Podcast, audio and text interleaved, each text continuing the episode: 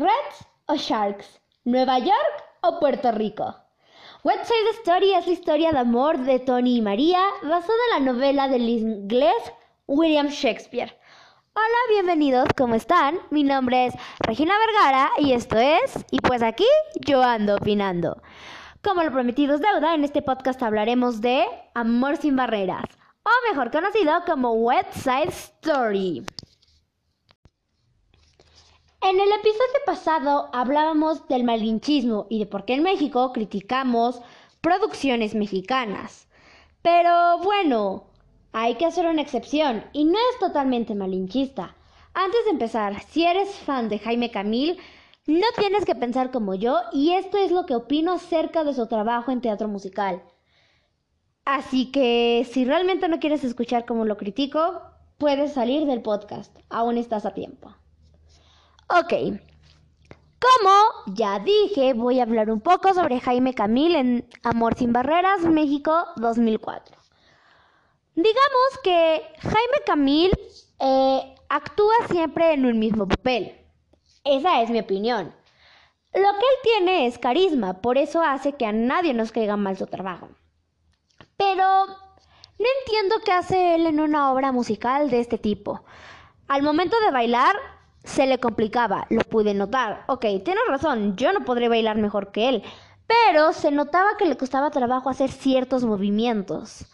Eh, díganme si no soy la única, pero por ejemplo, en el baile del gimnasio, que es uno de los bailes más populares de este musical, se va como un poco descoordinado y a destiempo, a comparación de los demás del elenco.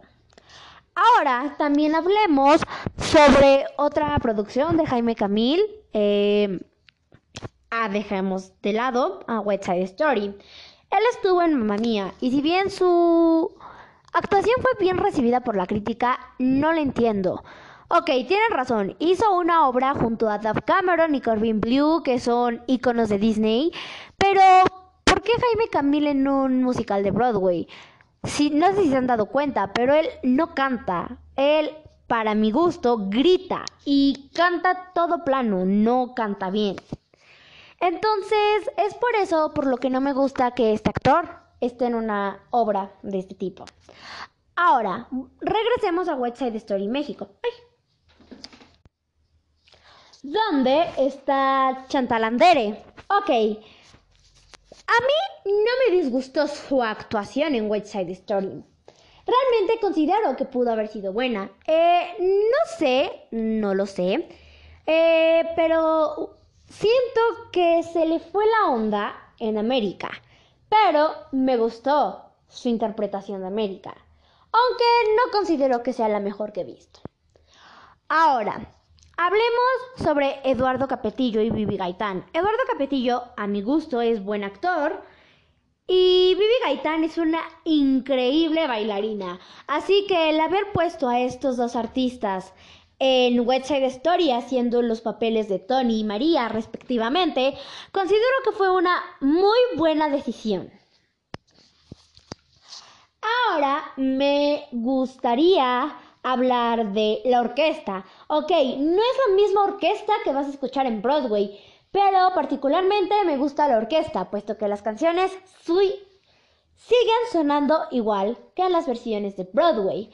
Así que, en lo que a mí respecta, lo único que no está bien en este musical es Jaime Camil como Bernardo, porque siento que estoy viendo a Fernando Mendiola de La Fea Más Bella. No me malinterpreten, no lo odio, de hecho, por lo que decía que tiene carisma, el tipo me cae bien.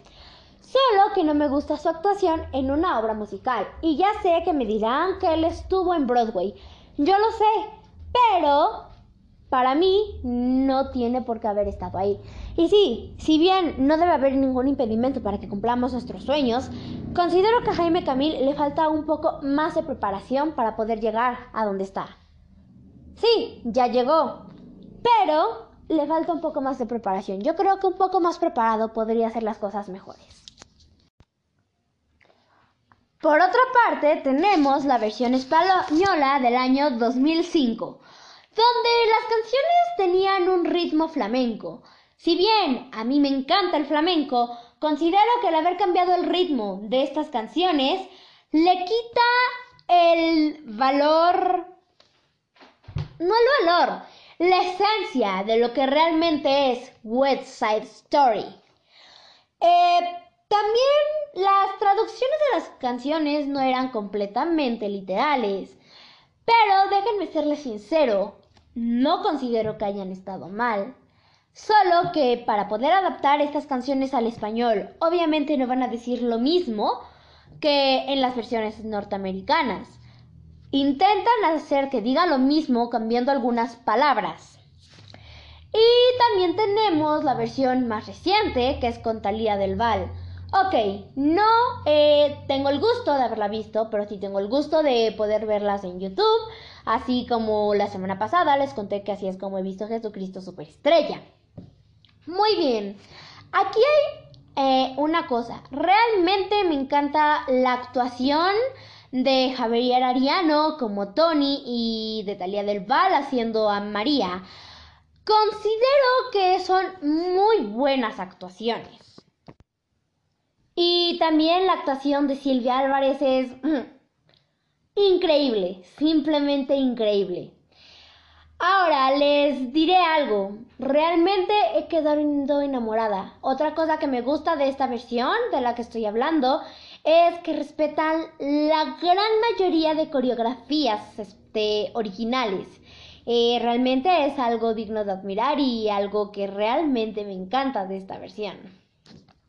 Y por último tenemos la versión de Broadway que hubiera llegado este año a los teatros bajo la dirección del belga Ivo Van Hoff, eh, que habría hecho que el musical tenga una versión modernizada y libre de xenofobia de la comunidad puertorriqueña.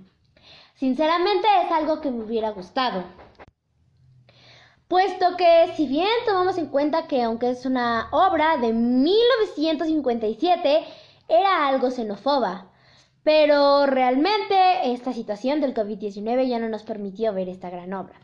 Esperemos que el próximo año podamos verla. Realmente será algo increíble. Otra cosa es eh, West Side Story en el cine. Em, la versión de Natalie Wood es simplemente sublime, es una de las mejores películas musicales de todos los tiempos. Realmente es una actuación increíble de Rita Moreno, de Natalie Wood y de todo el reparto.